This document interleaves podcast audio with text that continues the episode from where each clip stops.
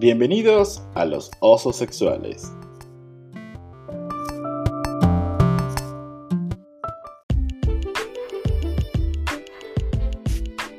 Hola, ¿qué tal chicos? Bienvenidos a los osos sexuales. Hoy tenemos un programa muy especial y tenemos un invitado que nos encanta que nos acompañe en esta oportunidad para poder hablar mucho sobre el tema de hoy. Hoy vamos a hablar sobre la identidad de género y lo que hemos progresado en Latinoamérica. Y hoy tenemos como invitado a Oliver Naranjo, que nos acompaña desde Yucatán. Hola Oliver, ¿cómo estás? Hola. Oliver, ¿Qué tal? ¿Qué tal? ¿cómo te va? Todo excelente. Qué ¿Tú bueno. ¿Cómo estás? Bien, bien, bien, gracias a Dios. Eh, también nos acompañan los chicos, Gio desde Guanajuato. Hola Gio, ¿cómo estás? Hola, hola, hola. Un saludo a todos, muchas gracias. Aquí conectándonos de nuevo en esta en este podcast muy interesante con una temática bastante, bastante que da que hablar. Así que espero que lo disfruten todos y un placer saludarles de nuevo. Vale, muchas gracias Gio. Este, Sergio desde Bogotá, Colombia. ¿Cómo estás, Sergio? Hola chicos, buenas noches, muy feliz, muy contento con un tema muy interesante hoy para aprender mucho, porque básicamente es aprender muchísimo y compartir eh, la experiencia que ha tenido Oliver con su vida y gracias por estar aquí con nosotros a todos. Muchas gracias, Sergio. Eh, Alonso desde Costa Rica. Alonso, ¿cómo te va?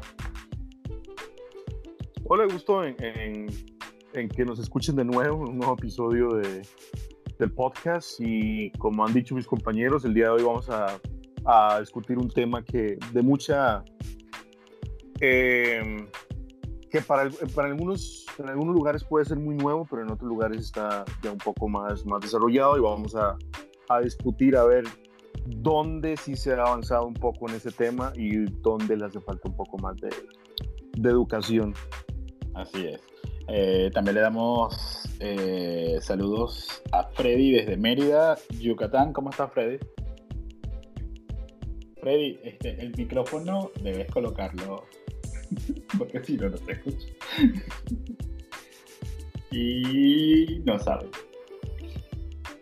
No, güey, es que me dijiste que pues apague el, el micrófono y pues no, no me Bueno, antes nada, pues, quiero agradecerle a Oliver la invitación. eh, le- me da mucho gusto que nos acompañe. Digo, eh, bueno, tuve el gusto de conocerlo hace dos años y este, lo conocí no con ese nombre ni como es el día de hoy, pero nos va a platicar un poco más de eso. Y se me hizo muy interesante desde hace tiempo este tema y pues agradezco que nos haya aceptado la invitación y que esté aquí con nosotros. Así es, así es. Muy, muy, muy interesante. Jimmy, eh, desde Cancún, Jimmy, ¿cómo estás? Hola muchachos, saludos a todos los que nos escuchan. Mucho gusto, Oliver. Este, y saludos a todos allá. Vale, gracias, Jimmy. Yo no soy de mucho hablar, por lo que se dan cuenta, entonces.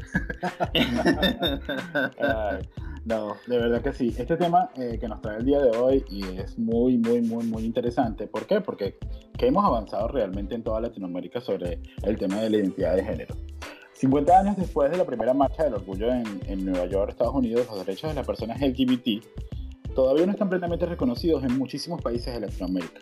A pesar de que en el último año y se diría que desde los últimos meses se- obtuvimos victorias como la de Costa Rica, este, hemos tenido muchísimos problemas. Eh, han habido muchas muertes de personas que se han identificado con esta comunidad y en Latinoamérica todavía es muy conservadora para, todas, para discutir estos temas ampliamente. Y por eso tenemos el gusto de, de ya entrar de lleno con entrevistando a Oliver, que nos podría decir más o menos cómo ha sido su caso en específico. Y le dejo a los chicos para que formulen sus preguntas y puedan este, con gusto hacerle cualquier interrogante cualquier duda que tengan al respecto. Vamos con Freddy, quien nos va a echar el cuento de este, cómo fue que se conocieron y más o menos un poco hacernos el background de Oliver en el podcast de hoy. Mira, fue en un cabaret donde te encontré. No, ¿verdad? Oliver. Hace dos años le di clases, fue mi alumno, o mejor dicho, mi alumna, tengo que decir, en aquel entonces. Así es. Sí, embargo, enseguida reconocí su personalidad es- especial. ¿sí? De alguna manera me identificaba con él porque sentía que había algo individual que pues llamaba la atención, ¿no? Pero este, pues veo que con el tiempo fue avanzando en esto de la identidad y todo esto. Yo decía, ¿será posible? ¿Será posible aquí en Yucatán, aquí en México? Sea, bueno, en México sí, porque ya sabía que pues en otros estados pues ya hay legislaciones más avanzadas, ¿no? Pero aquí en Yucatán pues sí me quedé así como que algo preocupado y algo, este, pues, más que nada con la duda de saber cómo se iba a desarrollar todo esto. Me lo encuentro después de un tiempo. Y me doy cuenta que ya es otra persona, ¿sí? Que no voy a decir que físicamente cambió mucho, pero sí cambió. Pero eso nos va a platicar más él. Sí, y este siempre cayó bien. No fue de mis mejores alumnos, lo tengo que decir, pero me llevé con él. Me llevé bien con él, quiero pensar yo. Sí, con su grupo en general, pero pues particularmente con él sí, entablamos algún tipo de relación. Ok. Este, Oliver, este, ¿podrías decirnos exactamente quién es Oliver como tal?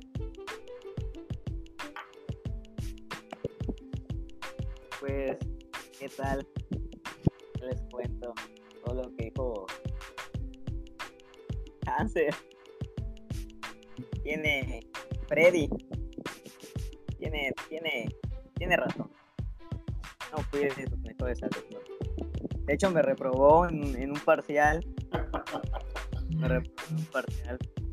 Y no lo odié porque él re- realmente me caía muy bien como maestro y como amigo. Entonces fue así como que es, es Freddy, no pasa nada.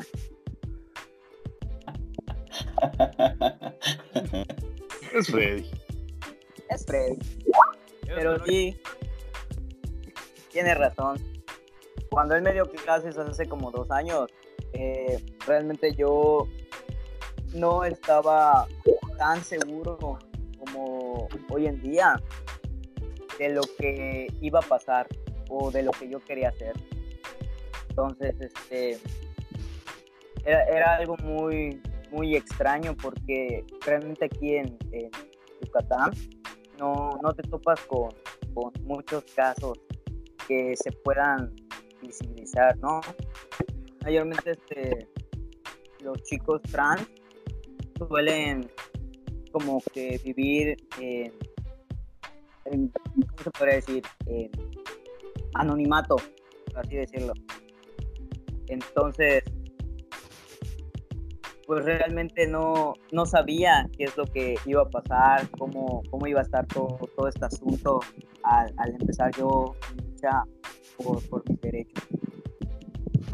Oliver, tengo una duda. Hay que empezar por el principio, ¿no? Me gustaría saber en qué momento empiezas a sentir que hay algo que no cuadra. Digo, todos nosotros pasamos por eso, pero a tu altura, la verdad, no, no creo que sea para nada lo mismo, ¿sí? Me gustaría saber en qué momento empiezas a sentir esa necesidad de, de, de querer cambiar, de decir, es, esta no soy yo, algo tengo que cambiar. Más o menos a qué edad o cuándo te diste cuenta. Pues realmente esto te das cuenta, bueno, yo me di cuenta desde muy temprana edad. Así, lo que pasa es que, por ejemplo, la mayoría de, la, de, de las personas trans, ya sea chico o chica, dependiendo de cómo te identifiques, primero lo que encuentra es su orientación sexual y después su identidad de género. En mi caso, pues yo primero encontré mi, mi- mi sexualidad, ¿no? Entonces yo era una chica, me gustaban las chicas, entonces me identifiqué como lesbiana. Y a raíz de esto, pues igual mis gustos, ¿no? E- eran muy distintos, yo no me sentía yo. Entonces, al principio sí era como que una pregunta en mi cabeza de que eh, está bien sentirme como me siento, o sea, me gustan las chicas, pero no me gusta ser una chica. Entonces, de ahí surgió varias dudas, me cuestioné mucho si estaba bien pensar o sentir lo que, lo que realmente sentía. Entonces realmente yo me empecé a identificar desde muy temprana edad, más sin embargo no era algo que, que, salía a, re, a relucir porque por lo mismo no tenía información y no, no sabía si estaba bien, si estaba mal y pues por eso como que reprimí el sentimiento, ¿no? Y solo dejé que mi sexualidad fluyera. A ver, Oliver, aclárame algo, porque no, no, la verdad no me quedó muy así, como que muy aclarado. Este, ¿eres, ¿Eres gay? No, No. No. ¿Por qué no? porque mi sexualidad, o sea, mi orientación sexual es hacia las mujeres. Ok, O sea, soy un chico trans heterosexual. ok. Perfecto. ¿Y tu familia qué dice? ¿O qué dijo al respecto? Pues eh, mi familia realmente, como te digo, desde muy temprana edad yo salí del closet, por así decirlo. De hecho, fue culpa de mi hermana. ¿De qué edad estamos hablando? A los 14, casi los 15. Cuando todos estamos empezando a descubrir nuestra sexualidad, de hecho. De hecho, yo descubrí mi sexualidad en quinto de primaria. Entonces, yo ya sentía una atracción, entonces yo me preguntaba si estaba bien sentir lo que sentía por, por una chica. Y fue así hasta que de 14 y medio ya que yo ya salía con una mujer en ese entonces, con una chica. Era novias de manitas sudadas y así, ¿no? Y mi hermanita lo sabía. Tengo un video donde hablo sobre eso. Y pues en unos pleitos de hermanas en ese entonces, ella se desquitó diciéndole a mi mamá que a mí me gustaban las mujeres. Entonces al principio, como todo papá o la mayoría, pues se preguntan, pues, ¿qué pasó? Sea, ¿En qué, en qué momento tus hijos toman esa decisión? de deciden por, por otros caminos que ellos no desconocían, ¿no? Pues lo tomó bastante bien, pidió consejos a mis otros tíos, eh, ellos dijeron que era una etapa, que me dejaran ser, que yo viera, experimentara y al final de cuentas pues iba a saber eso me iba a gustar o de plano no. ¿Y en qué momento dices, no estoy mal, en realidad soy un hombre que me gustan las mujeres? No pasa nada. Eso fue, literal fue hace como dos años que ya eh, traté de, de sacarlo a, a relucir. Simple, eh, pues siempre he tratado de, de verme este masculino. Eh, en este caso tienes etiqueta como tomboy cuando eres una lesbiana y estás con ropa de, de chico, ¿no? Entonces yo siempre he tratado de, de ser masculino porque yo siempre me he sentido así pero realmente cuando vives con el rol, ya con un nombre que, que te identifique masculino, pues ya es algo, es algo más, más avanzado, ¿no? Entonces, hace como dos años empecé a investigar sobre todo esto y hace un año, un año y medio, fue cuando ya empecé a vivir con, con el rol de, de masculino como Oliver. ¿Y tu familia qué dijo? Pues mi mamá pues dijo que como ya había aceptado el hecho de, de mi sexualidad que me gustaban las chicas, pues no fue sorpresa para ella porque pues como yo me vestía, como yo me comportaba. Entonces de hecho lo que ella me dijo fue eh, no, no me sorprende. En, en, un, en lo profundo de mi corazón sentía que algo así iba a pasar. Y pues está bien. O sea, si tú eres feliz, yo soy feliz. Wow, increíble, ¿no? Increíble historia y de verdad que es muy, muy, muy, muy importante conocer este tipo de historias que a lo mejor pues eh, los gays tenemos más relevancia dentro de la comunidad y a veces no vemos ese, ese, eh, otras personas que integran esta comunidad y, que, y sus historias y cómo fue que eh, empezaron a sentir esto que, que, que sienten, pues, porque verdaderamente fue algo que dentro de ti decía, no, pues no está bien, no, no soy así, no quiero ser así. Y, una de las preguntas que más se hacen fue exactamente lo que dijo eh, Freddy.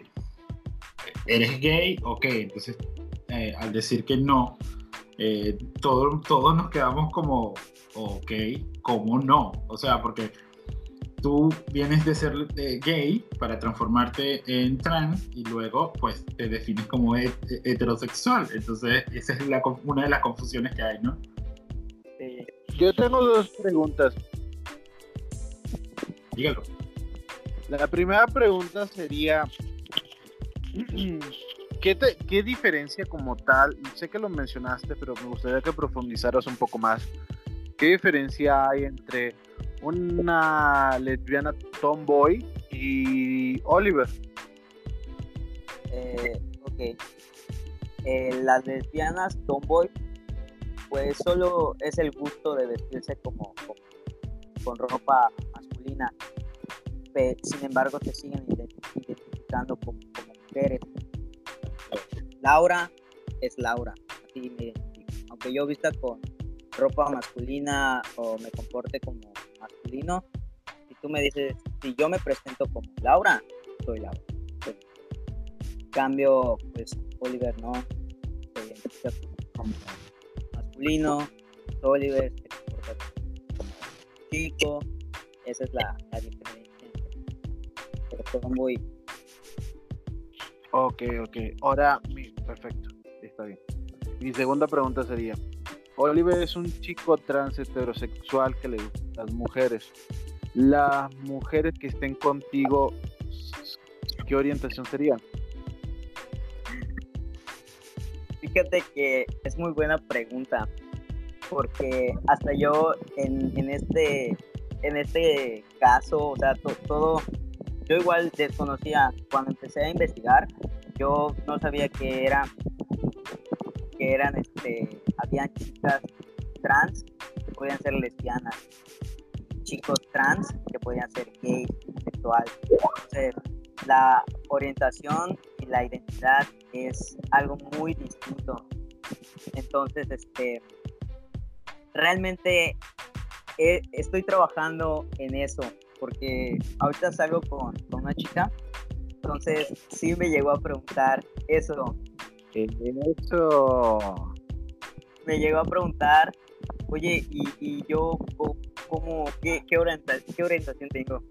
Y fue así como que, oye, sí, ¿qué, qué? Todo, todo esto es, es la, se llama diversidad, ¿no? Literal, es, es un mundo donde Claro, claro. hay muchas posibilidades, puedes unir este con este, puede ser este y este, pero luego no este. Si de Entonces, por sí la vida es complicada, con todo esto la complicamos un poco más, pero a la vez es bastante interesante, ¿no? Porque uno se sorprende de los gustos que uno puede crear en uno mismo hacia otro. Sí, de hecho, este, de hecho, buscando como que la etiqueta, por así decirlo, a, a su duda, porque sí estaba como que, es que yo quiero saber, quiero saber.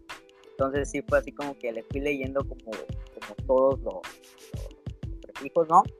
Y yo llegué a uno donde le dije, pues podría ser pansexual, ¿no? O sea, te enamoras de, de, de la persona, no de su físico, y de su, no importa su, eh, cultura, este, color de piel, entonces, pues te enamoras realmente de la persona, de sus sentimientos, de cómo es. Creo que esto es lo más, lo más acertado, ¿no? Ajá, en, en ese caso sí fue, fue lo más acertado a lo que encontré a su duda, pero sí está, está un poco épica esa, esa pregunta. Ahora, ahora, otra duda que, o curiosidad que tengo. Eh, si digamos que fuera una, li- una lista de pasos a seguir, eh, ¿cuál sería el primer paso que debe hacer una persona para hacer esa transición que tú hiciste?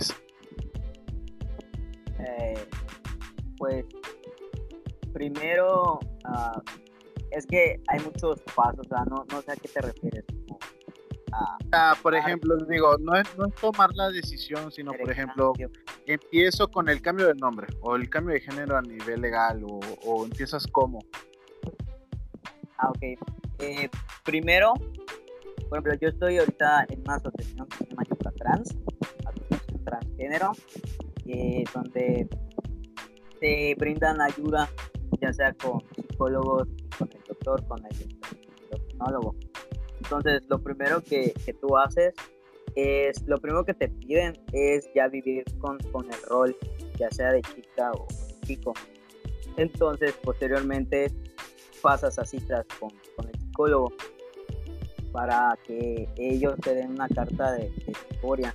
Esto normalmente lo pide el, el médico para que estén como que seguros de la decisión, seguras de la decisión que, que quieren tomar, ¿no? que no es juego, que realmente pues te vas a medicar algo, entonces mayormente por eso se pide la, la carta de historia. Ok, ya, pues, disculpa que te interrumpa, pero allí, en ese momento, ¿quién es el que toma la decisión? ¿El médico o toma la persona la decisión? Porque, por ejemplo, hay decisiones que las toman los médicos eh, en cuanto a las mujeres que le dicen, por ejemplo, que no le quieren hacer este, esto de no parir más, no se lo pueden hacer hasta que el hombre no diga ya no quiero tener más hijos en algunos países. Entonces, no sé si eso, eso pasa también con, con esta parte de la comunidad. Pues realmente no, o sea, la decisión este, la tomas tú. O sea, te digo, si al principio por eso se pregunta si realmente deseas el cambio, vives con el rol y para eso sirve la, las citas con, con el psicólogo, con el psicólogo, ¿no?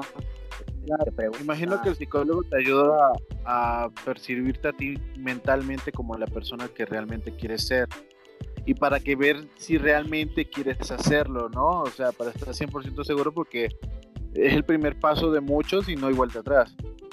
Sí, claro, o sea, es para que, que veas de, como que te, te da un conocimiento de todo lo que, lo que va a pasar, de todo lo que estás haciendo y obviamente también te, te percibe a ti como persona, que realmente vives con el rol, eh, te identificas, si realmente quieres esto, o simplemente igual hay algunos que pues, no, no lo sabes tampoco y puedes presentar problemas, ¿no?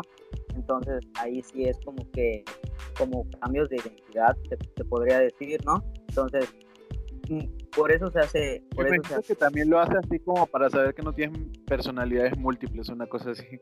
Ándale, sí, de hecho sí, porque pues no solo es una sesión, eh, dependiendo de cómo vea tu avance o cómo te vea el psicólogo o la psicóloga, pues ya en lo personal yo tuve cuatro sesiones. No, buenísimo, y eso Y es importante. El psicólogo sigue. No, dale. Per- perdón, perdón, es que estaba preguntando, después del psicólogo y tus sesiones con el psicólogo, ¿qué sigue? Ah, después con el psicólogo, pues ya saca cita con, con el médico, con el endocrinólogo, en donde le llevas tu carta de historia que ya te psicólogo y pues lo que te pide el eh, te hace tu, tu historial médico para llevar tu control y ya te pide este análisis ya sea este de- a mí me pidió de testosterona colesterol este electro y otras cosas que ya no me acuerdo Sí, una cosita antes de que, de que continúes, Oliver. Y queremos decirle a todos los oyentes que disforia de género es cuando una persona se siente muy inconforme y afligida acerca del género con el cual nació, debido a que no coincide con su identidad de género. Entonces es bien aclararlo para que la gente, a lo mejor hay gente que se siente así y lamentablemente pues no tiene estos conocimientos que posiblemente tengamos y es muy importante que se investiguen muchísimo cuando no se sientan conformes consigo mismos. Continúa, por favor. Claro, sí, y es muy importante, este, por ejemplo, yo cualquier, cualquier duda que me surgió, realmente, pues Google tiene las respuestas, no a, a la mayoría, po- podría ser, pero no exacto, pero sí es bueno preguntar o buscar, este, por ejemplo, yo busqué asociaciones donde realmente tengan esta información, me acerqué, pregunté, y pues la verdad que sí es muy bueno preguntar, no, no pierdes nada preguntando contrario. Ok. Y- y- En... Ujú. Sí. Sigue, sigue, continúa. Ah, Eh, pues perdón, tuyo. te interrumpí. Síganse, pues. ¿quién va a preguntar? Alonso, Alonso, continúa, Alonso. Di. Eh, sí. eh, bueno, ya estamos como discutiendo un poco sobre cómo es el, el proceso como tal. Mi pregunta es, durante todo ese proceso, ¿tuviste algún momento en que quisiste como, como retroceder, quisiste como tirar la toalla, dijiste como que esto está muy difícil, ¿en qué me metí? ¿Tú eh, realmente pasaste por algún momento así parecido? No, realmente no, no, no pasé por, por un momento así. La verdad es que, como les dije, yo ya me sentía diferente desde hace muchos años y hace poco empecé a investigar todo lo que yo me encontré. Eh, realmente yo veía a youtubers que pues, no eran de, de México, ¿no? Sino que yo empecé con, con un uruguayo, no lo conocen, es P de Puñales. Empecé a verlo y veía su cambio y decía, no manches, yo, yo quiero eso, yo, yo quiero yo quiero verme así, sentirme, sentirme bien conmigo mismo. Entonces, una vez que empezó todo esto, no, no, nunca dudé en dar más atrás. Y eso es importantísimo porque me imagino que la alegría de, de- de que ibas a lograr un cambio en tu vida total, a como tú te sentías, me imagino que eso es lo que te motivaba a seguir adelante, ¿no? Sí, No, y yo claro. quiero saber cómo se sintió cuando le dijeron por primera vez, señor Oliver, por favor, pase por aquí. ¿Puede? ¿Cómo No, fue? sí. ¿Cómo fue? De hecho, eso fue cuando yo pregunté en la asociación ¿no? para información sobre el tratamiento y así. Eh, me dijeron que sí, me canalizaron a un grupo de WhatsApp en donde dan toda la información. Y pues una vez que tú entras, pues la que te canalizó pone, hola chicos, este, aquí tenemos a un nuevo miembro, se llama Oliver, y pues todos empiezan a, a saludar, ¿no? Normal, ¿no? Como se hace en un grupo.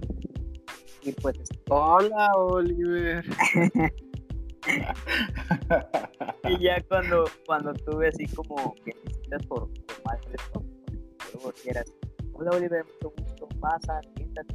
Y así, ah, no, no manches, era algo, era algo muy genial porque pues realmente cuando hice lo del el cambio, o sea, donde estaba en la etapa de psicólogo, yo todavía no, no, no este, no le decía como que a nadie el nombre que, yo quería elegir. O sea, a nadie como que abiertamente a todos. O sea, mis amigos más cercanos ya sabían, mi familia pues igual ya, ya sabía, pero así realmente a, todos, mi comunidad de Facebook, pues no, no, no sabían qué, qué show. Entonces yo decidí en mi Facebook poner solo mis apellidos. Para, para iniciar, ¿no? Para, acabas, acabas de crear una duda en mí. ¿Por qué Oliver? ¿Por qué no Juan? ¿Por qué no Pedro? ¿Por qué no Edmundo? ¿Por qué no Constantino? ¿Por qué no ¿Por qué me este quitan la pregunta, por Dios? Pero es que es verdad. O sea, ah, ¿por qué Sí, Oliver? ¿Por qué Yo- Giovanni? No, eso de los de los nombres realmente yo me siento muy muy privilegiado en poder yo escoger mi nombre porque normalmente, por ejemplo, a mi mamá no le gusta el nombre que le hizo su mamá, pero pues pedo, así se le quedó. Y aunque no le guste, así se llama. En cambio, pues yo Muy buen punto.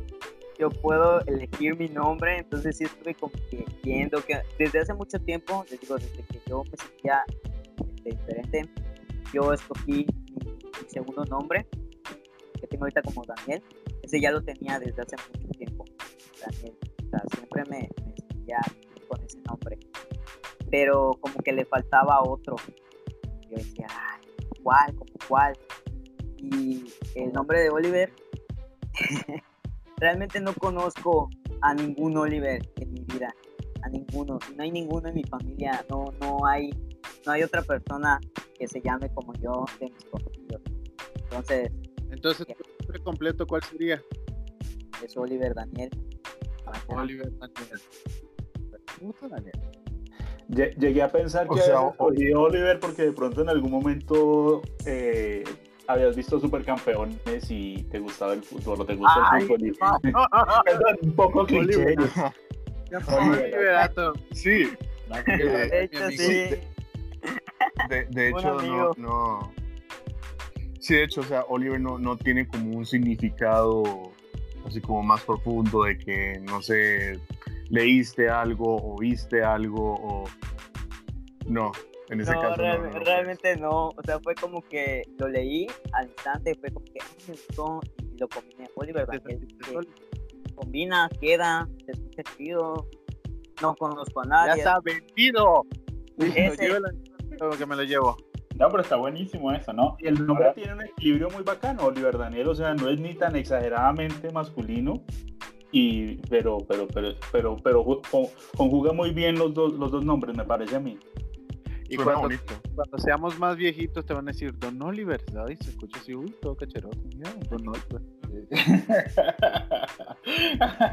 ¿Qué pasó? Sí, está muy bueno, muy, muy, muy bueno. Eh, continuamos con los pasos. Creo que quedamos en la parte de que, bueno, ya, ya te habían, este, ya había salido de la parte médica. Y ahora, ¿cuál es el siguiente paso? Pues en la parte médica, bueno, eso todavía faltó. eh, vas la primera cita y te piden tus estudios, ¿no? Entonces ya cuando los tienes listos, ya vas otra vez con, con el endocrinólogo y pues ya checas si tú tienes alguna, enfermedad, alto o algo que pudiera afectar a, a tratamiento, ¿no? Este, y ya, pues, afortunadamente, lo mío salió todo bien. Mis estudios estaban buenos, claros, estaba yo sano, estoy sano. Y así. Y ya, pues, este, posteriormente me hizo leer unas hojas en donde ya decía qué cambios iban, iban a ocurrir en el cuerpo y este, cuáles podían regresar, cuáles no, como por ejemplo la voz, el reconocimiento de la voz, ese yo dejaba de, de inyectarme hormonas, ese ya no iba a cambiar. ¿Cómo era tu voz antes? Era muy, muy aguda. Muy, Sí, ¿qué muy- tanto? ¿Qué tanto? Ay, la sí. mía, peor. Freddy la conoció, dinos qué tan aguda era. De hecho, la engrosaba así nomás, porque- pero sí se me salía eso. De hecho- "Ay, Vale. De hecho, sí, en videos muy, muy viejos, era así como que se escucha, escucho mi voz. De hecho, fue uno de los primeros cambios que, que- que notaron las personas de mi alrededor. Yo de verdad que no sentía que, que mi voz Estabas cambiando. estaba, estaba cambiando, sí. Mayormente las personas de, de era como que, ay, ya se escucha más. Que ahorita prácticamente estás saliendo de tu adolescencia. Exacto. Sí. Estás brillando. ¿eh? Sí, Ya te están saliendo pelos donde no antes no tenías. de hecho, No, y, a mí, a- y a mí me parece increíble todo este tema que hacen la, eh, las, los, ay, ¿cómo se llama lo que, lo que, lo que se la, eh, ay, se me va el hormonas. nombre. Las hormonas, sí, porque les sale barba impresionante. He visto en TikToks muchos casos de, de, de chicos que han hecho la, tra- muestran su transformación y les cambia la voz impresionante, la barba y todo, que hasta yo lo, lo envidio porque yo quisiera tener así la rebarba. Ay, no. Sí, a veces los desgraciados nacen mujer y tiene más barba que yo el mal. Por eso, sí, marica. y- Dios mío. Los odio. Oliver, Oliver, yo, yo no dejo de pensar en algo. Mira, cuando nosotros, como maldecimos, salimos del closet, muchas veces los papás piensan que queremos ser mujeres. Y te dicen, pero no te vas a volver mujer, ¿verdad? O sea, ¿a qué voy con esto? ¿Qué- ¿Realmente qué piensa tu familia cuando dices, ¿sabes qué? Realmente no tuviste una hija, tuviste un hijo. ¿Sí? Y esto es todo lo que voy a hacer. Voy a cambiar de, de género. ¿Cómo se dio eso en tu caso? pues, como les decía, ellos ya sabían lo sexual. Y pues lo que yo me identificaba como realmente no fue sorpresa, porque bastante. De hecho, este dato perturbador, mis papás pues, son, son divorciados.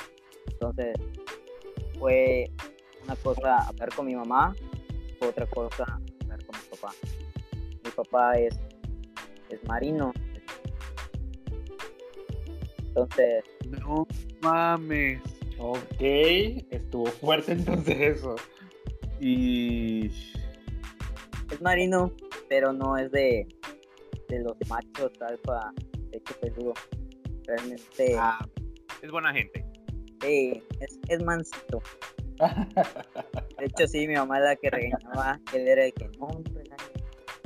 Ah, Entonces fue, fue este, fue fácil decirle, para mí, que fue muy fácil. Tenía Oye. tiempo que, que no lo veía y llegó una vez para vacaciones y ya este, era en, fue en abril y yo apenas iba a comenzar ahí con el psicólogo. Ya lo senté, le dije que yo quería cambiar de género. Era muy distinto a, ya solo me gustaban las niñas. O sea, ya me iba como chico, ya él tenía que. No solo yo transito, transitan todos los que están alrededor, que acostumbrar a llamarme como yo me, identifico. Entonces es un cambio que no solo es para mí, es para todos. Entonces, pues se lo dije así, se la dejé venir sin decir nada. Y sin saliva. No mames. Ya, Sí, lo- estuvo- se lo sí es fuerte, porque como tú dices, Random, ¿no? No, papá. alrededor tienen que cambiar también la forma en que te llaman y a veces se van a equivocar. Por lo menos eh, yo en mi familia, el ahora cuñado, eh, antes era mujer. Entonces él también hizo el proceso del cambio y todo esto, pues ahora es un hombre. Y el proceso de cambiarle el nombre de mujer a hombre se hace difícil. O sea, se hace difícil llamarlo no, ya, ya cambiar en el teléfono que ahora no es este tipo de persona, ahora es otro nombre masculino. Es muy, muy, muy, difícil para las personas alrededor, pero bueno, se van, se van acostumbrando porque esa es la onda, ¿no? Es la onda de que si, se, ca- si hay un cambio en específico en una persona porque no se siente cómoda, pues hay que respetar su decisión. Sí, Oye, claro. Sí, ¿qué pasó? Oye, Oliver, pero. Ahora, aquí- ah, bueno, perdón, perdón. ¿Cómo? ¿El cambio en ti va a ser del 100%? ¿O qué opinas de esto? Eso mismo iba a preguntar yo, ¿hasta dónde quiere ¿Quieres Oliver manguera llegar? o no quieres manguera? ¿Hasta, hasta Ah. quiere Oliver llegar Ah, ok, ya. en su transformación? eh, pues realmente yo me siento muy feliz con lo que tengo entre las piernas. La verdad que no, no siento la necesidad de, de cambiar algo. Yo pues en lo sexual puedo satisfacer, me siento bien, me siento muy cómodo. Entonces, Además, estamos en el 2020 y un chingo de juguetes para sin necesidad de llegar a tanto, ¿no? De que se lo digo con experiencia, que hay un chingo de juguetes. Yo, yo, yo te quiero preguntar algo con respecto a, a- a- a- a esto. No sé si conozcas a, a- Espérame, hay un chico puertorriqueño, Esteban Landrau. ¿Lo has escuchado? no, fíjate que no. Bueno, ¿has escuchado a Dana Sultana? Vale, Es una chica, Dana Sultana, el nombre de Dana Sultana. ¿Tampoco? me suena.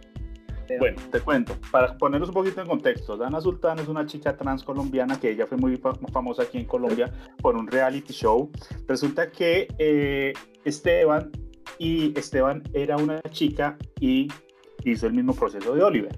Y Dana era un chico y se volvió pues también una chica. Ellos se conocieron, ahorita están casados y acaban de tener su primer bebé. Es un tema un poquito, o sea, un tema heavy porque dentro de, dentro, si uno lo, mira el contexto, pues es, es una relación normal, porque eh, ella, o sea, son una pareja normal y tuvieron un hijo, pero pues Esteban fue quien se embarazó, ¿sí? Sí, no sé hasta qué punto, porque uno no sabe también, Oliver, qué, qué vueltas da la vida, ¿sí? No sabe uno, ¿cuántos años tienes, Oliver, perdón? Eh, 22, unos días cumplo 23. Ok, bueno, eres un, eres un, eres, eres un chico joven aún, todavía te falta mucho por, por, por vivir, no sabemos qué votar, pero pues mi pregunta es, en algún momento si llegaras a conocer un- una chica trans, ¿sí? Eh, mujer, y podrías contemplar la, la, la, la opción de, de, de tener un hijo. Sí. Sí, sí, sí. Ya, pero, pero saldría- cuando dice chica trans es un chico que ahora es chica, ¿no? sí. Saldrías un chico Un que ahora es chica. que transicionó del otro lado. Pero saldrías Exactamente. que y que todavía tiene su cosita ahí colgando. Exacto, lo que pasa es que mira, mira, per- perdón, perdón te interrumpo, lo que pasa es que mira, dentro de, voy, voy por también porque la pregunta con respecto a lo que le ha pasado con las, con las chicas con las que ha salido Oliver, bueno, y ahora yo qué soy, en algún momento pues ella si no se puede sentir como tampoco tan, tan 100% gusto, pues es posible que tengamos pues decepciones amorosas, ¿no? Y pueda que llegue alguien o un chi- una chica trans que te, que te llame mucho la atención y pueda pasar una historia de amor muy bonita como lo que han vivido estas dos personas, este colombiano y esta chica de Puerto Rico, si no estoy mal, creo que es ella. Eh, creo que es él, perdón. Entonces, pues, por eso te hago la pregunta. Sí. O sea, yo estoy abierto a, a posibilidades. No, no es algo como que, que re- realmente no. Sí, me interesa. Yo pienso que Oliver, yo, yo pienso que Oliver es bastante afortunado porque no solamente le tira onda a las chicas y también los chicos gays cuando la ven, seguro, a huevo. Eh, se ríe porque sabe que es verdad. Eh, mira, dichoso, eh. Fíjate que, que sí, o sea, tengo mucho pe con, con, con los chicos gay. Y es muy, muy común de que, de que me miren o que me hablen o, o algo así. Entonces sí. sí. Es. Y hablando, Es súper interesante, ¿no? hablando de eso, ¿cómo está la discriminación? Ya va. Ya vamos para allá. Espérate un momento, chicos. Deja que termine de contestar, ¿no? ¿Cuáles son los últimos pasos de la transición? Ay, tú vas a cambiar de, de sexo. Un resumen, un resumen de los últimos pasos de la transición. Sí, porque es que Es- tenemos varios temas y sobre Sí, todo sí, la parte de discriminación está muy bueno porque de allí vamos a arraigar muchísimas cosas que pasan en Latinoamérica actualmente. Eh, pues para ya hacerles corto el cuento, una vez que tú este, vas con el doctor, ya te dice que estás bien, te receta tu- tus hormonas, ya es este, pues tú te dice cuánto tiempo, primero empieza con seis meses, posteriormente te da una, una fecha para que tú puedas este, volver a ir te vuelves a hacer tu examen de, de testosterona para ver cuánto has tiempo que ya te, dijo.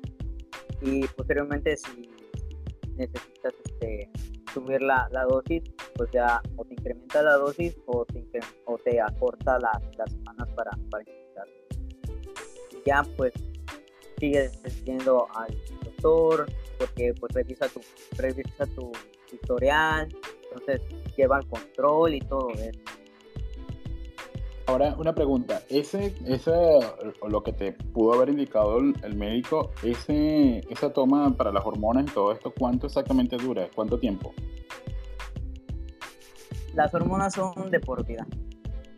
De por vida me tengo que estar hormonizando. Claro, hasta donde yo igual me sienta gusto, puedo detenerlo si yo, yo ¿Cuáles deseo. son los riesgos que te dijo el doctor que podías correr al tomar estas hormonas de por vida?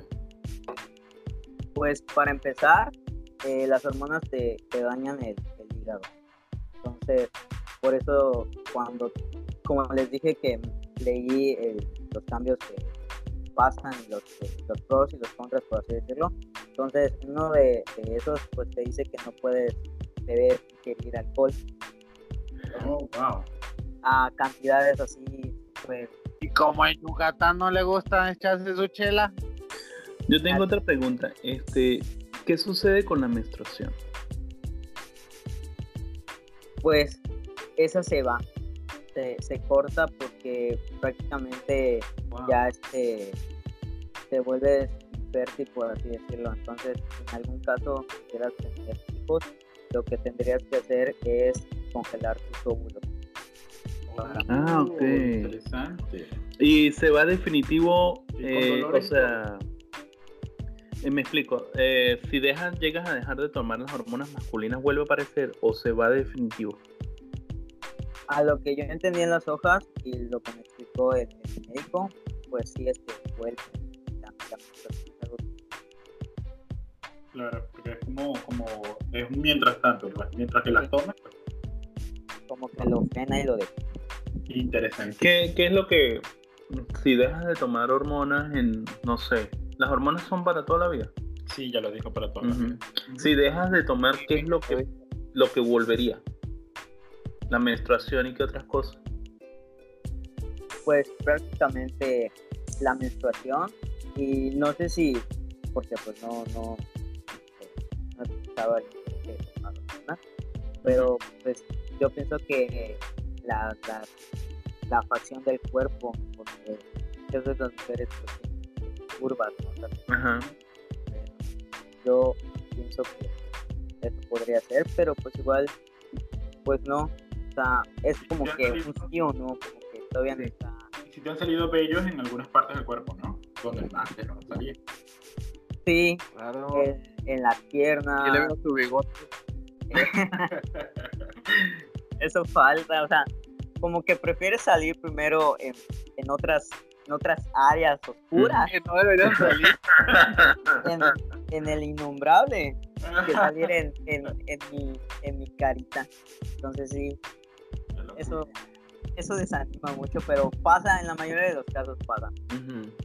Increíble. Oye, De hecho, de hecho, por el caso de, de, de este, de este chico Esteban que yo les comento que, que, que es el, eh, bueno, que tuvo un bebé, él tuvo que suspender su proceso hormonal, su proceso de testosterona para poder tener el bebé, porque pues era riesgo tanto para él como para el bebé estar pues con el tratamiento y todo eso. Entonces tuvo que hacer un retroceso, porque él lo contó en una entrevista aquí en Colombia para un medio de televisión, de que tuvo que hacer su retroceso por, por amor, realmente fue eso, por amor, por, por dar, por tener su, su hijo de, de, de la persona que amaba en ese momento. Ok. Y- Oye, Oliver, una pregunta.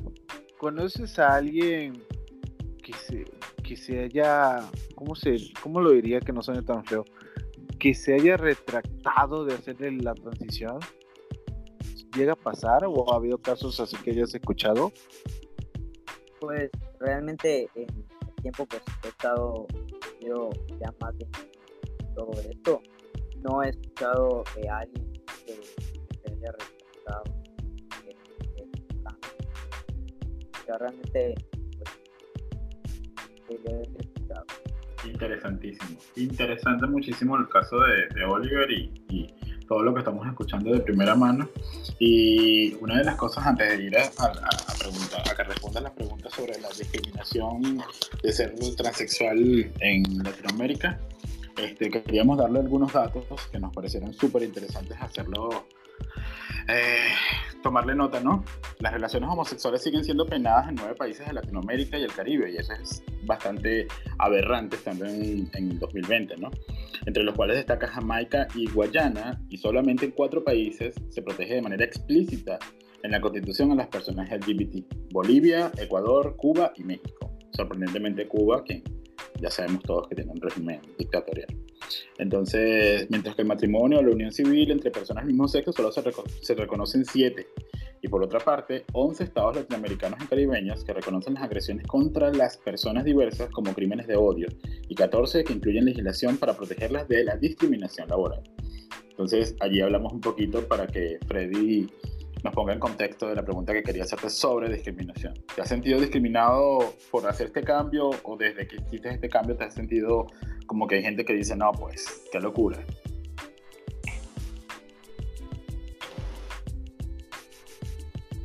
Oliver. Pues, realmente en todo lo que he logrado hasta ahorita, Ajá. en ningún momento he sentido algo sobre- realmente no no he tenido ningún problema Y a mí me gustaría como reformular esa, esa pregunta. Eh, ok, no has sentido ningún tipo de discriminación en la sociedad en general, pero sí has sentido discriminación dentro de la misma comunidad. Eh, pues tan así como como bueno no sé o sea ustedes no voy a contar. Eh, ha- hay muchas veces que a mí me molesta que entre la misma comunidad como que por ejemplo yo empecé a hacer lo de los videos porque sentía que no había información. Entonces tratabas de buscar y realmente era muy poca. Y como les dije al principio algunos de los chicos les gusta pasar desapercibidos. Pero si alguien se siente como yo en ese, en ese momento y quiere buscar ayuda, no hay, ¿quién, quién se la brinda? ¿A, ¿A dónde se acerca? Entonces, realmente eso fue algo que a mí me pasó. Yo no sabía quién ir, a quién hablarle. Entonces, por eso empecé a hacer esto. Entonces, un caso donde sí yo, yo sentía este, quería tener información sobre, de hecho eso fue reciente, para saber lo de, lo de cómo ir al registro civil y hacer algunas cosas con, con mi acta de nacimiento. Entonces le pregunté a un chico que ya había hecho todo este proceso, ¿no? Y literal no, o sea, como que me dio el visto y pues no, no me contestó. Y fue así como que, dale, bro, o sea, bro, ya lo Sí, ¿no? hiciste, puedes apoyarme, o no sé, algo así. el poco apoyo que se puede que, se- que no se logra entre los mismos entre los mismos colegas por, por Dios o sea y hasta humanos o sea si yo sea heterosexual yo tengo que brindar la información cuando alguien me lo está preguntando y, y- y es importante que existan estos tipos de canales donde la gente aprenda un poco más investigue un poco más sepa de casos donde se ha logrado un avance en cuanto a esto no a esto de la transición. Eh, otra cosa que quiero notar es que en los últimos cinco años en Latinoamérica han habido 1.300 asesinatos de, eh, en la comunidad LGBT. La mayoría de ellos se registran en Colombia con 542 y México con 402. Aparte de Honduras, donde la, la proporción de homicidios más alta ha sido de 164. De- debemos seguir luchando por nuestros derechos y debemos que este, apoyarnos entre todos para que este, seamos visibles, ¿no? Y sean visibles nuestros derechos como un, un ser humano antes que todo. Y muchas de las cosas que están sucediendo en nuestros países es que como que lo obviamos o creen muchos que es una moda. Creen que esto de la identidad de género es una moda, es solamente una transición, esto va a cambiar dentro de cuando se dé cuenta de que le... ha- No, no es cuando se dé cuenta, es algo que va dentro de ti y no va a cambiar, es algo con lo que naces. No sé qué opinan ustedes, chicos. O sea, más que una opinión, no sé si recuerdan lo que estamos aquí en México. Este, creo que fue hace como dos meses, tal vez, que encontraron muerta a una persona, una señora trans que trabajaba en el IMSS. Ah, cierto, cierto. Entonces sí es algo muy latente, sí se entiende. Eh, y es difícil también de asimilar para las personas como nosotros, los chicos, que no hemos pasado por ese, por ese, por ese camino tan difícil, ¿no? Ahora, todo este tema me causa una incógnita que, sé que si no me la respondes Oliver no me va a dejar dormir. La pregunta es, ¿por qué te ríes? O sea, no me has dejado hacer la pregunta. O sea, eh, cuando vas a comer, ¿a qué baño vas? O sea, yo necesito saber a qué baño vas. ¿No? Explícame, por favor. Es muy, es muy divertida esa pregunta porque siempre cuando quieren preguntar algo es como oye, quiero preguntarte algo, pero no sé, te sentirás incómodo. Ah, no, yo ¿sabes? pregunto. Ya es tu problema si te sientes incómodo. Pues realmente al principio, antes de, de- de empezar este, la transición, me sentía mu- muy, muy, inseguro. Entonces sí iba al baño de, de las chicas, realmente porque pues son más limpios que el de los chicas y hay más compartimentos. Entonces iba al de, al de las chicas. Pero una vez que, que yo este, adquirí una compra en línea de un binder que me sentía más, más seguro porque ya no sentía que, que, me veían y decían como que dudaban de mí porque por ejemplo cuando entraba al baño de, mujeres era como que me veían era como que este güey que hace aquí no y ya después me veían bien como por segunda ocasión y decían ah no es vieja entonces sí me sentía siempre que, que entraba así era como que sí, sí soy mujer, o sea, voy a entrar a hacer pipí. Y Dile, no te voy a mostrar una chichis para que vea que sí soy mujer. literal sí, o sea, casi entraba con, con un letrero así, pero pues como les digo, mi, mi, mi ropa pues igual no, no ayudaba porque era masculina, entonces confundía a la gente y me gustaba porque pues realmente yo cuando entraba era como que les veía la cara para, para ver qué, qué, qué, qué hacían ¿no? o qué reacción porque mayormente ¿Te gusta o qué? ¿Quieres? ¿Quieres? cuando me veían y era como que no, perdón, perdón, perdón y yo ah sí no". solo quiero hacer pipí. Y cuando entraste al baño de hombres, ¿qué pasó? Pues realmente fue fui con un amigo porque le dije, oye, acompáñame, porque pues, no, no quería ir solo, no, no quería vivir esa, esa experiencia solo. Entonces entré y fue como que, ah, no mami, solo hay seis compartimentos, o sea, en el de las mujeres hay como 10, 15. y como que hay que hacer fila para Hola en al baño. ¿Qué pedo? Te hubieses quedado en el de las mujeres, porque está muchísimo más limpio que el de los hombres. No, pero además el de hombres hay, Pero es increíble. hay mijitorios, o sea, hay, hay baños donde solo hay un solo hay un espacio y lo demás es migitorio, o sea, es decir, tienes que orinar parado. Así es. Así es. Qué increíble el tema de que cómo ir al baño puede causar tanta presión mental en una persona que está en este tiempo. O sea, la pregunta sonó chistosa, pero la verdad es que si hay La- un porqué de mi pregunta, ¿no? Sí, la Sí, fue, fue muy este Al este güey dice que no, pero sí, sí hay un porqué. Este, pero es interesante cómo te causa ese miedo al cómo te van a ver o qué te dirán o si te sacarán a patadas o quién, quién sabe, ¿no? sí siempre siempre hay ese miedo por por el rechazo como las personas. No, y, y dígame que entres al baño de hombres y encuentras un hoyito en la pared, no, no, no veas por ahí. ¿eh? No. no veo ningún Ponga un pedazo de papel ahí de una vez, en serio. Ay, no. ¿Qué te puedo decir? Sí, no quites el papel. Eso fue quites el- el la, prim- la primera vez que entré a un, a un baño sí fue, fue en una plaza. Y ya este, ¿quién quiere que como fue en la escuela? Pues ya, cáncer, Pues fue, fue de la misma manera, igual le pedí ayuda a una. Que oye, acompáñame. Sí es cierto, ahí solo hay dos, de los cuales uno solo sirve de pasador y el otro. Entonces, problema que también pues, sosteniendo la puerta, ¿no? Así que, sí, o sea, claro, para, para los chicos pues no, no hay ningún problema porque pues aunque está ocupado los urinales, pero está el cubículo, no tiene, no, no tiene seguro, ah, no pedo, o sea, solo me bajo y listo, hago pipí. Pero para una persona como yo, o sea, yo pues sí tengo que tener el seguro porque es cierto hacer pipí. ¿Qué pasó? No sé aquí en México, no sé aquí en México, pero en Venezuela dicen que los hombres que orinan sentados son maricones.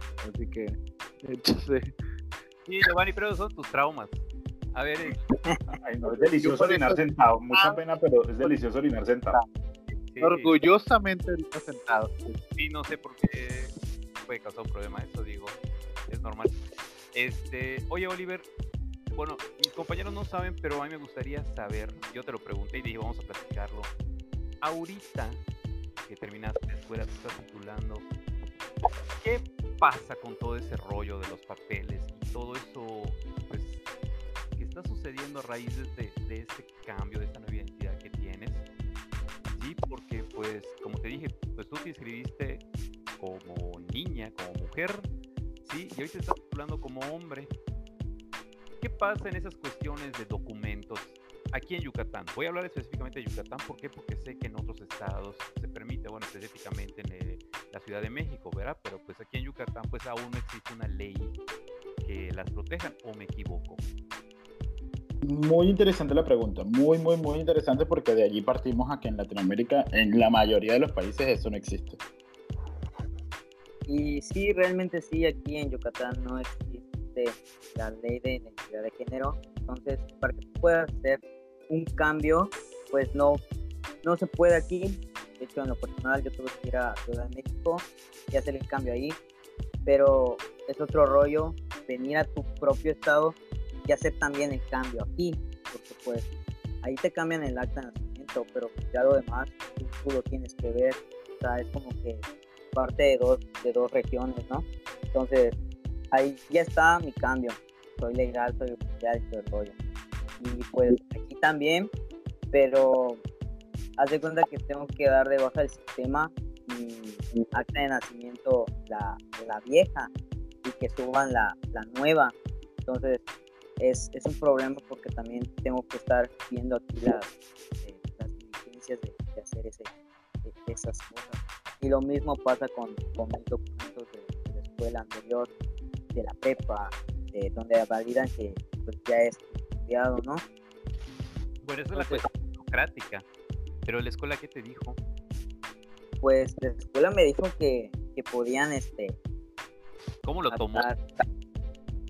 Pues se desconoce, hay mu- muy poca información sobre esto aquí. Entonces, como lo dije en el video, cuando yo llegué a, a- allá a entregar mis documentos, pues sí, este, cuando les dije que, que cambié mi nombre y mi género, pues sí, pues, ¿qué- ¿qué onda? ¿Qué, qué es esto? ¿Cómo, cómo lo manejo? O sea, sí vi su cara de, de tono, así como, ¿cómo manejo esto? Bueno, porque es la directora del Pero yo te recuerdo con falda. ¿Quién eres tú? Sí, porque es entendible, ¿no? Es entendible que una persona, pues, que a lo mejor no tiene toda esta información porque no está en el medio o no es algo muy público, pues se sienta como que, ok, ¿y ahora qué hago contigo? Sí, claro, y por mí no, no hay ni, no hay problema en cuanto, cuanto pues hablemos con personas civilizadas, ¿no? O sea, de hecho el señor fue muy amable, ya le expliqué qué consistía todo esto, y pues me dijeron que por su parte ellos pueden mandar este, los documentos tal, pero pues tampoco sabían cómo, cómo se iba a manejar conforme a la SEP. Entonces, este, pues quedé en regresar para cómo íbamos a quedar. Todo esto, Pero trata de eso. papeles o todavía no? ¿Cómo? ¿Ya tienes tus papeles o todavía no? Yo tengo, de mi cambio, tengo mi acta de nacimiento legal de México y tengo, pues obviamente, mi CURP, tramité mi INE, también tengo mi INE, o sea, los documentos básicos que te identificas los, los tengo, ¿no? El problema es, es ver cómo, este, cómo se involucra la escuela, ¿no? Mi, mi educación, porque pues en mis certificados anteriores de bachillerato, secundaria, pues tiene el nombre anterior, entonces, ¿cómo, Claro, cómo claro. identifico? Y para ¿Cómo buscar ident- trabajo, si tus papeles de, la- de tu escuela listos, debe ser un problema también. Sí, claro, o sea, fácil, llevas como, como papel, ¿no? El bachillerato, ¿no? Y no coincide con, con nueva acta, entonces sí es como que, uh, ¿qué, ¿qué onda? ¿Qué, ¿Qué es eso? Entonces, eso, eso aún estoy en, como les digo, o sea, lo- desgraciadamente entre, entre la misma comunidad. ¿no? Entonces, pues eso todavía lo, lo iba a empezar a ver y empezó lo de la, La pandemia. la pandemia. Entonces, sí fue algo como que contras hago. Entonces, se todo, todo el proceso. Sí, eh, México este, se une a los pocos países en Latinoamérica que tienen una legislación según Amnistía Internacional en cuanto a la identidad de género. Argentina, Bolivia, Colombia, Ecuador, México y Uruguay son los únicos países en toda nuestra región que permiten esto. Por ejemplo, nos cuentan que en México en junio del 2016 se unió a estos países latinoamericanos que permiten a las personas trans realizar el cambio de su identidad de género en todos sus documentos.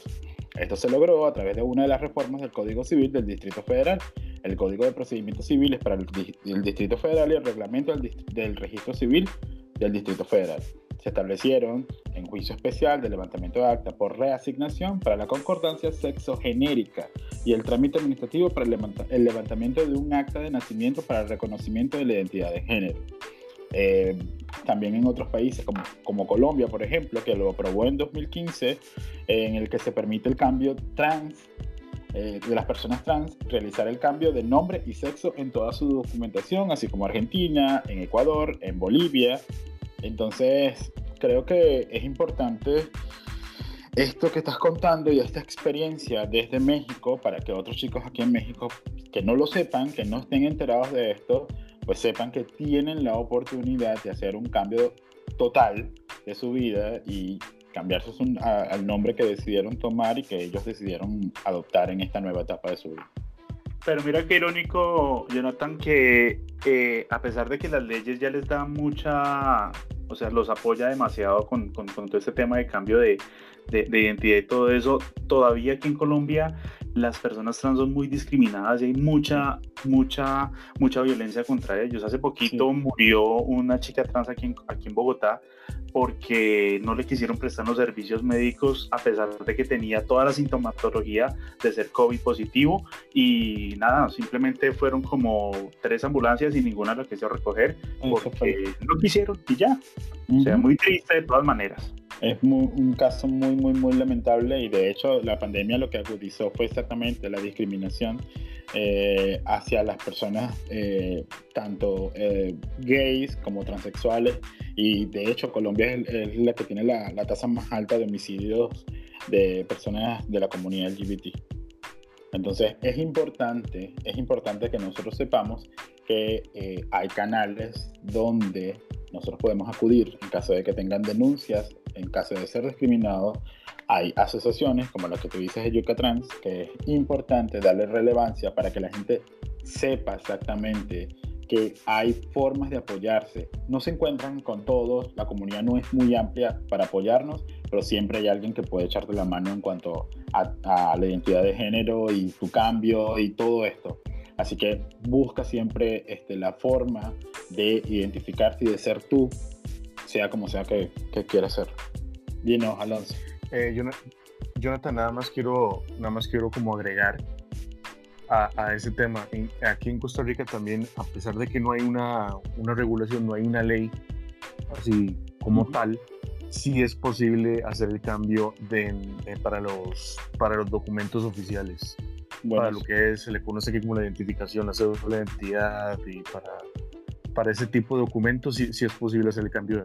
el Sí, cambio de hecho, hay países, este, por ejemplo, como en en Venezuela, donde se supone que debería haber un progreso con mm, todo lo que ha pasado últimamente y son los países que están más rezagados en cuanto al, al- al cambio de la identidad de género. De hecho, hay una diputada que es transexual, pero no se ha hecho absolutamente nada con todo este problema político que ha ocurrido. Entonces, este, investiguen. Quizás su país no está en la en la- los pocos países que pudieron, que pueden hacer este cambio, investiguen, busquen ayuda, que seguro pueden encontrarlo.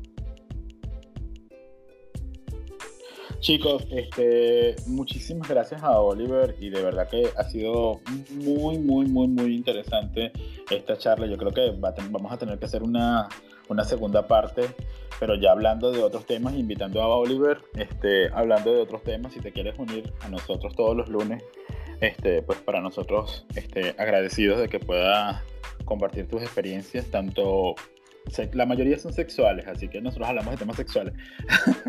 así que, de hecho, se llaman los osos sexuales ellos por eso.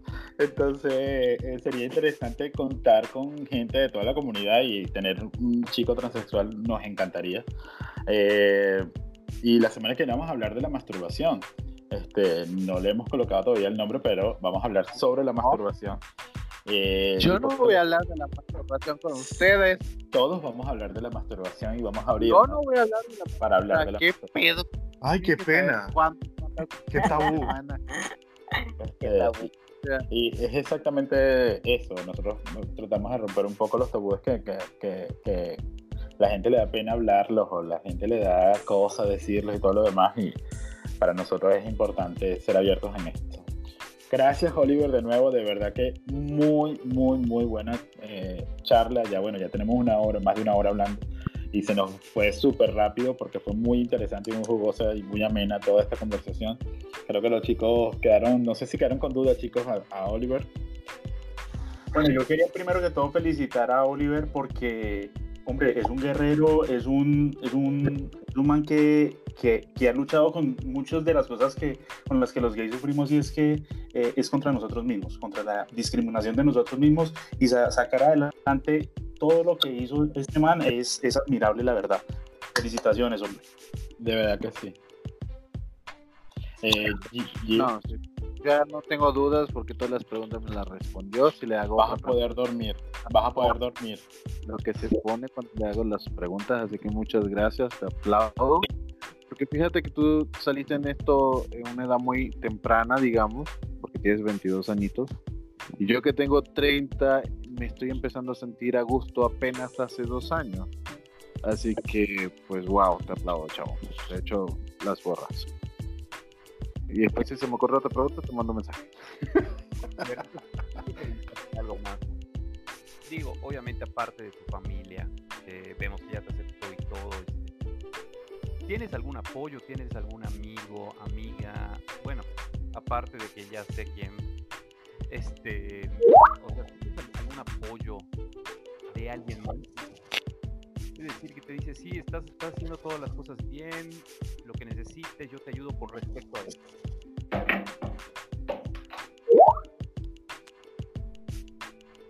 Pues sí, o sea, en general, cuando yo este, hace el semestre anterior, fue cuando fuimos maestros nuevos en la escuela y pedían que nos presentáramos ante ellos. Entonces, literal me tuve que presentar durante este de nuevo con todo mi salón. Ya me conocían una persona, pero pues no conocían a la nueva. Entonces, tener el apoyo de tanto a mis compañeros de escuela como mis amigos mexicanos, amigos que realmente dejé en otro, en otro lugar donde vivía y que aún así por la distancia vean todo lo que hice, todo lo que estoy haciendo y me manden mensajes de oye, qué chido, oye, sigue así, oye, te extraño, oye, qué bueno, eres súper chido y así realmente sí te motiva. E igual en la página que tengo, pues siempre hay comentarios tanto buenos como malos, pero pues ignoro los, los malos y pues le doy más, más relevancia a los nuevos, a los buenos. Entonces, sí hay personas que, que te apoyan. Eso es muy, muy, muy. Perdón, yo quiero pon- poner algo aquí como, como, como, en la, como en la mesa y es que, no sé, me da la impresión de que eh, cuando una chica hace su transición a hombre, no hay como tanto lío como cuando un hombre lo hace a mujer. Me da como esa ligera impresión que siempre hay un poquito como de machismo en el tema, ¿no? Mm, Sí, creo que sí. Creo que sí, es verdad.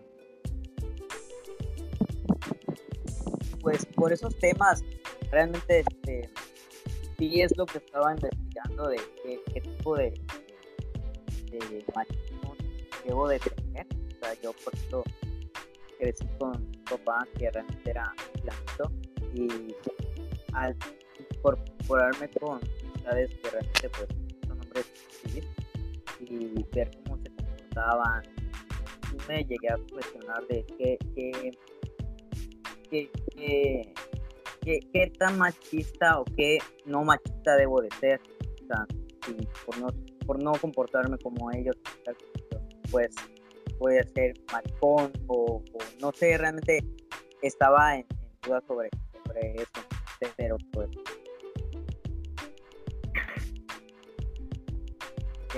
De qué explorar. No, buenísimo. Y muchas, muchísimas gracias, de verdad que si quieres nos puedes este, invitar a seguirte en las, tus redes sociales y el canal que tienes abierto para, Sí, para que nos diga cómo, lo podemos encontrar en redes sociales para que las personas que nos escuchen lo puedan buscar.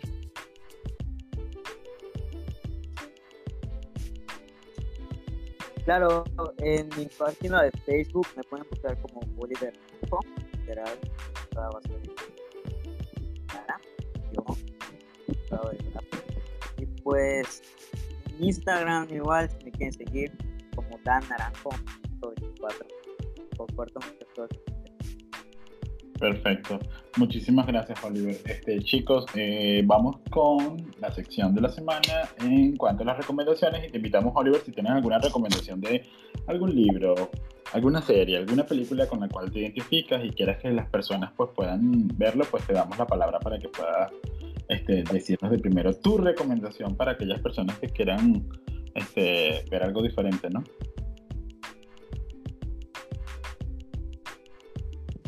Pues, No todos a la vez. ¿Mande? ¿Quién, quién, quién? ¿Yo? Tú, tú, tú. No, dale, dale, dale. Hay una serie que realmente me encanta, mucho es Orange. Está, está bueno. Eh, no. La amo. En lo personal, hace- a mí me encantó saber cómo No he visto. cada personaje tiene, tiene, este, tiene su historia. Hay de la comunidad de hay, hay de todos tipos, entonces es un mundo. Eso sí. Estructura. Oliver, pero ya, la- ya la terminaste. Sí, súper sí. Sí. muy bueno. final, bueno. No diré mucho, pero bueno. Sin spoiler, please. Pero sí, estuvo muy buena. Muy, muy, muy, muy, muy buena. Este, además que la estructura de cada uno de los personajes, tú puedes odiar y amar un personaje de una u otra este, temporada. Sobre todo la protagonista, que es la más odiada de todos. Piper. Lo digamos. Sí. No la he visto, la pondré en lista. Sí, ponla porque es demasiado buena. Netflix, Orange is the New Black. Eh, chicos, eh, vamos con eh, Freddy. Freddy, cuéntanos qué has visto esta semana. Bueno, yo he visto muchas cosas, pero les quiero recomendar la película de la mujer más odiada. La mujer más odiada. Esa la podemos encontrar en dos. ok. Netflix aún no nos patrocina nada, pero seguimos Seguimos patrocinando. intentando, seguimos intentando. La mujer más odiada me gustó mucho porque en los 60 fue una mujer que se autodenominó la mujer, más odiada porque primero pidió que en las escuelas no se, no se rezara, ¿sí? o sea, pidió la libertad de expresión, apoyó a la comunidad LGBT y a la comunidad, eh, ¿cómo le llamamos a esa comunidad? La comunidad de, negros, ¿sí? Este, y la gente la comenzó a odiar por eso, ¿sí? Todos los que eran discriminados, ella los apoyaba y gracias a eso hizo mucho dinero y, y hubo gente que le dio mucho dinero, ¿sí? Pero, Afrodescendientes. ¿Cómo, perdón? Afrodescendientes. Eso mismo, eso iba a decir. la gente de color, sí, pues de color tenemos todos, ¿verdad? Este, los afrodescendientes, sí, los apoyó en Estados Unidos y obviamente la gente pues todavía estaba en contra de todo eso, todavía Luther King y Malcolm X estaban empezando. Entonces se me hizo muy interesante. El final, pues bueno, es parte de la historia, no se los voy a contar obviamente, pero sí se me hizo muy interesante, me gustó y es algo de la vida real. Buenísimo. Entonces, La Mujer Más Odiada en Netflix, la pueden buscar y pueden verla entre semana. Eh, Gio, por favor, cuéntanos cuál es tu recomendación de la semana. Claro, claro. Antes de continuar, quiero avisarles a todas las personas que nos escuchan que este espacio no es patrocinado por Netflix. Gracias. Este, eh, lo que le puedo sugerir también es una serie de Netflix, no es de este año, pero ya que estamos hablando de, del tema de Oliver, les recomiendo Historias de San Francisco, donde todos sus personajes, la verdad, varios, hay varios trans que pasan por similitudes como Oliver. Así que apenas lleva una temporada, estamos esperando desesperadamente la segunda. Así que se los recomiendo. Historias de San Francisco. Ese es un remake, ese es un remake, no, un remake no, es la Sí. continuación de la otra, ¿no? Es la continuación de Es la una serie de los 90. de los 90, pero ese es la de ahorita, es la continuación de aquella historia.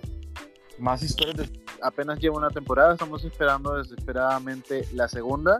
Así que se los recomiendo. Historias de San Francisco. Ese es un chéveres. remake, ese es un remake, no, un remake no, es la Sí. continuación de la otra, ¿no? Es la continuación de es la una serie de los 90. de los 90, pero ese es la de ahorita, es la continuación de aquella historia. Más historias de San Francisco Bueno, se llama. ¿verdad? Dependientemente sea un remake o una continuación, la verdad está muy buena. Sí, es muy buena, muy, muy, muy buena. La han visto. Vale, te la recomiendo si no la has visto. Oye, yo creo que si hablamos de trans, que no se les olvide Pose si no la han visto. Exacto. Muy buena, muy sí. Eh, Amo. muy, buena. Este. Alonso, aprovechando tu recomendación de la semana. Sí, también que ¿Qué qué? pero semis, pero bueno. Este, mi recomendación eh, no es algo como nuevo, no es una serie que acaba de salir. Es, es una serie clásica, es una serie clásica de comedia, que también se encuentra en Netflix. No es patrocinio, de nuevo. Netflix, llámenos, mándenos un email. Estamos abiertos. Netflix, Netflix, Netflix, ya dije tres veces. Este, no, la serie es eh, Monty Python. Monty Python es un, era un grupo de comedia inglés. Eh, de hecho, el, humor que ellos tienen, de hecho están como, yo no sé cuántas temporadas en, Netflix, es un humor muy británico, pero es un humor que cae mucho en absurdo, es un humor que sí se entiende, o sea, no, no es un humor ni muy, muy, muy, muy, muy, muy, muy, muy este, elevado y tampoco es así como que lo más básico. Pero sí es un humor que, que sí como que te hace pensar, te, te ríes. Hay chistes que no se entienden muy bien porque son muy británicos, pero, pero sí lo recomiendo. Es, es un grupo que ha sido de mucha influencia para los comediantes actuales. Hay muchos que se han tomado a Monty Python como, como referencia para, para su material o para desarrollar este, muchas cosas. Les recomiendo también las gráficas de entrada y de salida, porque son, son, son buenísimas, porque agarran como recortes de ya sea ilustraciones de, no sé, principios del siglo XX y les ponen animación, la mueven así. Era, era animación, obviamente stop motion, pero, pero era comiquísima. La estética está genial. Eh, de hecho, fue gente que después hizo películas, además de, de esa serie. Pero si quieren comenzar con Monty Python y quieren saber un poco más de eso, les recomiendo que primero vean la serie y después vean las películas. Vale, muchísimas gracias, este, Alonso. De verdad que muy interesantes las recomendaciones. Sergio. Eh, hola, hola, hola, hola, ya. Eh, bueno, yo sí quise traer una recomendación muy acorde con el, con el tema del día de hoy. Eh, es un documental de un director colombiano que se llama Rubén Mendoza. aquí hay un problemita para, para, para, para, el tema de las personas fuera de Colombia porque es que no, la película estuvo exhibida en un portal que se llama Retina Latina que es de películas solamente latinoamericanas. Estuvo exhibida ahí durante un tiempo, pero la cortaron. Si la quieren ver, ahorita está solamente en la Cinemateca Distrital de Bogotá, en la página web, y, la y el documental, perdón, se llama Señorita María. Es un documental muy bonito que habla de, un campe de una campesina trans de una zona agricultora, eh, de, donde hay mucha agricultura aquí en Colombia, que es de Boyacá, y es, un, es, un, es una historia hermosísima. Ha ganado, muchos, ha ganado varios premios y es una historia que vale la pena ver. Porque, ¿qué se imaginan ustedes de una persona del campo que nunca ha tenido contacto con la ciudad, que nació siendo hombre y, y decidió ser mujer en, en, un momento de su vida? Buenísimo. Eh, señorita María, esto solamente eh, me, me, indicas que en Colombia se puede ver eh, a través de qué plataforma? De, de, la Cinemateca Distrital de Bogotá. Yo te mando el enlace. Sin embargo, eh, les recomiendo a todos los que están fuera de Bogotá o fuera de Colombia que se unan a la página de Facebook porque ellos están montando en qué diferentes plataformas pueden ver la película. Y pero busquen todo el material después de la película que también es muy interesante. Todas las entrevistas de este personaje que realmente es muy bueno. Buenísimo, buenísimo, lo vamos a buscar porque nos interesa muchísimo esto que, y además que va con la temática del día de hoy. Este, Jimmy, ¿qué nos recomiendas este, esta semana? Bueno, este, eh, recomendación y recordatorio de que se estrenó la segunda temporada de, de Umbrella Academy, Academy, que está buenísima. Más nada digo eso. Primero que, que Freddy debe estar este, mordiéndose la lengua para no hablar de ella. Este, eh, buenísimo. Eh, no sé qué me dicen que la, que la acepte. ¿Que acepte qué? No sé. Bueno, Dios se entiende con sus cosas. Este, yo les recomiendo Transamérica. Es una película protagonizada por Felicity Hoffman. Es una montaña rusa de emociones. De verdad que muy, muy, muy, muy buena. Es del 2005, ya está un poquito vieja. La pueden buscar, creo que en Google Movies o en Apple también la pueden buscar. Transamérica es una historia muy, muy interesante de una transexual. De hecho, ella eh, es mujer y interpretó un hombre que hace el cambio hacia mujer. Y de verdad que es muy, muy, muy interesante. Transamérica la pueden buscar en, en Google eh, y allí la pueden comprar. Creo que cuesta como, no sé, como 2 o 3 dólares y deberían, deberían vérsela si no la han visto. Eh, va con toda la temática del día de hoy. Y chicos, creo que sí terminamos esta, este capítulo del podcast. Muy agradecido de nuevo con Oliver. Felicitaciones. Muy, muy, muy, muy bueno este, todo lo que haces por, por buscar tu propia identidad. Y eso es lo que le invitamos. Le invitamos es a que cada uno este, siga adelante siendo quien quieren ser y que desde su propio ser eh, vayan y busquen eh, las oportunidades que les pueda presentar la vida para seguir como, como lo son, ¿no? Eh, creo que el día de hoy eh, hemos tenido mucha reflexión sobre el tema y muchísimas gracias por escucharnos, muchísimas gracias por, por, por estar allí. Eh, nos pueden seguir a través de nuestras redes sociales, arroba los osos sexuales, en Facebook, en Instagram y eh, recuerden buscarnos también en las distintas plataformas del podcast, eh, Spotify, Apple Podcast y Google Podcast. y muchísimas gracias por seguirnos, los dejamos con las crónicas dulcinas del día de, de hoy. Y muchísimas gracias por, por, escucharnos un poco, muchachos. Un poco largo, pero valió la pena. Gracias, chicos. Nos despedimos. Gracias. Bye. Hasta luego. Gracias por Chao, un abrazo, se cuidan mucho. Muchísimas gracias. Gracias por estar ahí, un abrazo. Bye. Los queremos. Ay, gracias a todos.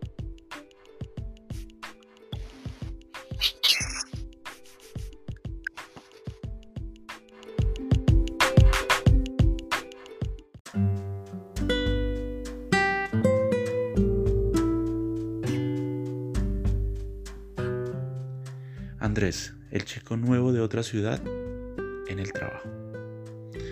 Andrés es un chico de 20 años, llegó a la ciudad de Bucaramanga, en Colombia. Allí buscaba oportunidades laborales. Su hermana tenía un contacto con una empresa, con la gerente de una empresa de transportes, quien le otorgó un cargo operativo en esta empresa. Él necesitaba trabajar y aceptó. Empezó sus jornadas laborales entregando paquetes en los camiones, descargando tractomulas, eh, en fin. Poco a poco se fue dando a conocer y escaló dentro de la empresa. Alternaba con compañeros de la parte operativa y con compañeros de la parte administrativa, pero claramente le atraía más la parte operativa. La gente que había allí era gente muy simpática, era gente joven, era gente robusta, era gente grande, era, eran hombres de trabajo, que era lo que a él le gustaba. Andrés, al cabo de tres años, ya había encajado un poco dentro de los compañeros de trabajo. Sin embargo, los fines de semana él se volaba para los bares gays de Bucaramanga. Buscaba tipos de contextura grande, que era lo que le gustaba, hombres gorditos, grandes, peludos, muy simpáticos. De hecho, en Bucaramanga abundan los hombres de esta, de esta contextura física. Había un tema, y es que siempre que amanecía con alguien, no quedaba tan satisfecho, ya que eran chicos que generalmente eran muy pasivos. Andrés por preferencia era versátil, pero terminaba siendo activo con las personas que normalmente se encontraba. Él sentía que necesitaba algo más, que quería algo diferente, que quería un macho, un activo que le follara el culo, que le rompiera el ano, que le diera verga toda la que él pidiera. Normalmente los fines de semana sus compañeros se reunían los sábados a tomar cerveza en una tienda que quedaba muy cerca de la empresa. Un sábado él salió tipo 4 de la tarde y los compañeros lo invitaron. Él ya había tenido un contacto, con algunas conversaciones un poco eh, íntimas con un compañero, con Enrique, donde Andrés le comentaba sus experiencias eh, cambiando a los hombres por mujeres, porque él no quería ser evidenciado como gay dentro de sus compañeros de trabajo. Enrique estaba ese día ya en la tienda tomando y por eso se animó Andrés a quedarse tomando cerveza y tomando aguardiente. Varios compañeros se sentaron en una mesa y la mesa estaba llena de cerveza y todos hablando, contando sus anécdotas, sus cosas de mujeres, sus cosas del fútbol, sus cosas de esto. Andrés era muy callado porque pues él nada que ver con estos temas. Se sentó al lado de Enrique. Eh, empezaron a tener unos rocecitos de piernas. Se rozaban la rodilla, se rozaban los zapatos, en fin, cosas cachondas que pusieron a Andrés muy, muy, muy, muy arrecho muy caliente, muy excitado. En un momento ya pasada la noche, Andrés se atrevió a hacer lo siguiente, a mandar su mano por debajo de la mesa y llegar hasta la verga de Enrique. Sorpresa la que se dio Andrés cuando se dio cuenta que la verga de Enrique estaba completamente dura y era una verga gorda, era una verga grande, era una verga espectacular y tenía unos huevos que, Dios mío, Andrés le provocaba botar la mesa para la mierda y agacharse a mamársela en ese momento. Pero estaba muy muy, muy nervioso porque pues todos los compañeros estaban alrededor. Afortunadamente nadie se dio cuenta. Enrique por supuesto se puso un poco nervioso, pero no dejaba de estar un poco desinhibido por el trago que habían tomado. Enrique lo miraba y le hacía señas con su mejilla, sacándolo la lengua, haciéndole la señal de que quería que se la mamara. Andrés lo miraba y le asentaba con la cabeza. Fue más o menos una media hora Andrés duró cogiéndole la verga y él se dio cuenta que la verga de Enrique estaba completamente lubricada, que estaba muy dura. Ambos no sabían qué hacer, cómo evadirse de la situación. Entonces Andrés se inventó la excusa de que estaba enfermo, de que estaba malo, y se paró y dijo que se iba. Enrique se paró y dijo yo lo acompaño al taxi, pero desafortunadamente otro compañero dijo yo los acompaño. Tomaron el taxi, se subió Andrés y Enrique en la parte de atrás y el otro compañero en la parte de adelante. Fue el momento preciso y un poco excitante y un poco tensionante, porque Enrique decidió sacarse la verga en el taxi y decirle a Andrés que se la mamara.